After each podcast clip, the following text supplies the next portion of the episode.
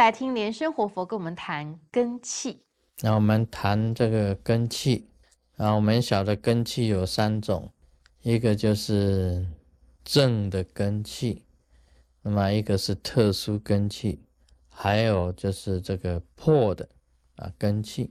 这个根气也可以讲是法器的。那么比喻呢，以前师傅经常拿一个碗呢，就这个碗呢是正常的碗。那我们这个师傅教他东西啊，就好像倒这个牛奶啊，倒碗里面。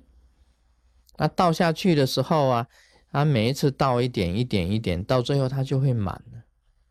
这个是属于啊正的啊根气。那么一种呢，就是特殊根气，他前世已经有修行了，所以他的这个碗呢，可以讲已经快满。这个师傅给他倒一点牛奶下去，他就满了。啊，这个是属于特殊根气。还有一种就是破根气，就是这个碗呢本身底下一个洞很大，这个牛奶瓶那个口还小小的，这倒下去啊，根本就有倒等于没有倒，一倒下去它就从那个缝它就。就漏掉了，这个我们就称为破根气跟破法气。那破法气永远是倒不满的，怎么样子让它满呢？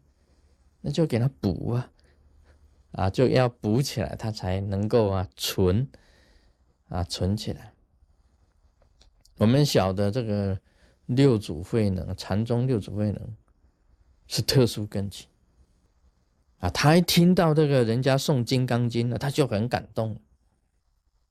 他去找五祖弘忍呢，也不过待在那里一段时间而已。这五祖问他去看他，到那个啊煮饭的地方去看他。说：“米熟了吗？”那六祖回答说：“米早就熟了，就等着筛。”啊，他这个就是禅语，这几句话就是很简单的禅语。他半夜传他法。传完法就叫他离开，传了衣婆啊，就叫他离开。所以他这属于特殊根基，他不过在那里八个月而已啊。另外，日本空海，他本来他就修修密教的，他已经修的已经快要满了啊。到了中国大陆啊，这个西安啊，这个惠国老和尚那里。那个老和尚一给他指点，他就满了。这个也是属于特殊的根基，这个都算是特殊根基。所以有时候啊，这个也不要讲说特殊根器呀，这个为什么他们会那么快有成就？为什么那么快啊？他们的这个啊成就会那么好？因为他本身呢，在轮回。的前世当中啊，他们早就修行了，早就修了很多世了。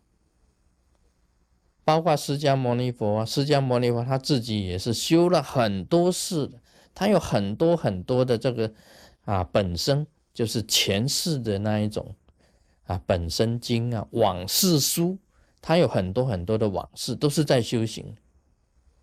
直到佛陀的悉达多太子的那一世，他才成就。这也不能讲他一世就成就啊，他也是修了很多世才成就。所以，一个成就者有所谓的正，那么有所谓的这个特殊，那么最后呢，这个这个。破法器呀，破根器也很多啊！我观察也很多这些破法器、破根器，就像那个呃，就像人家讲那个月亮，月亮啊，就像月亮一样啊。这个初一十五就不一样，初一十五为什么不一样呢？因为它不能够恒久，它有增增啊，有减减，有增增有减减。人心如潮浪啊，就跟潮水一样，有高峰啊，有低谷啊。所以这个恒久心真的是很重要的。我们常常讲那个虎头老鼠尾，虎头老鼠尾，老虎的头啊，但是它的尾巴是老鼠的尾巴，就是到最后啊，就溜尾啊。台湾话讲溜尾啊，就是说跑了，溜了。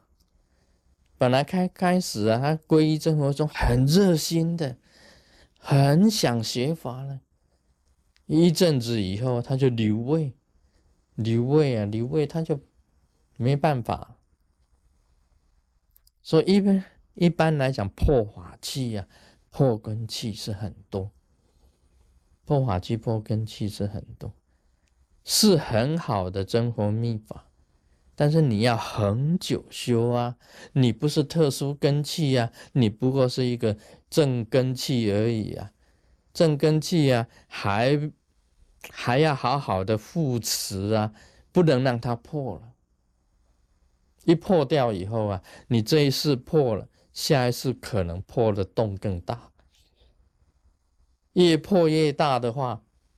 牛奶就永远灌不满了啊！这个是一个一个比喻啊，这个碗啊跟牛奶啊这样子倒啊，都是一种比喻。但众生的心性呢，真的也是在轮回。我看了啊，这众生的根性都是在轮回。这个很热的会变成很冷的，那么这个像那个太阳啊。升升起，太阳也会落下，所有的潮水啊也会上涨，也会下落，啊，春夏秋冬啊也会轮回，树叶会青翠啊，也会黄，也会这个飘零，那么花会开啊，也会谢，人身体呀会健康啊，但有一天也会被衰弱。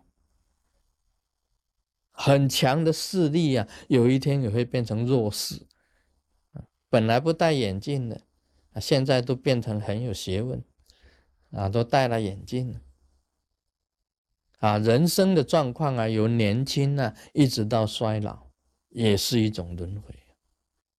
所以，如何啊，保持你这个修行的这个清净的心，恒久的。永远像出发心一样的，又有长远心的，这样子修行啊，这种法器啊，这种根器啊，才能够成就。特殊根器很难找，但是至少呢，我们要一个像一个正根器一样啊，啊，永远能够恒久，然后要突破。在一段时间保持了以后啊，会觉得很疲累，但是你要突破这个这个疲累的这一种状况，能够更加去精进。所以六波罗蜜当中啊，有一个精进波罗蜜，有一个精进波，你能够永远保持精进的去修持佛法吗？这个就是很大的学问。你能够精进波罗蜜。你就能够得到智慧波罗蜜啊，知波罗蜜你就能够得到，有精进波罗蜜才能够有智慧波罗蜜啊。今天讲到这里，Om Mani Padme Hum。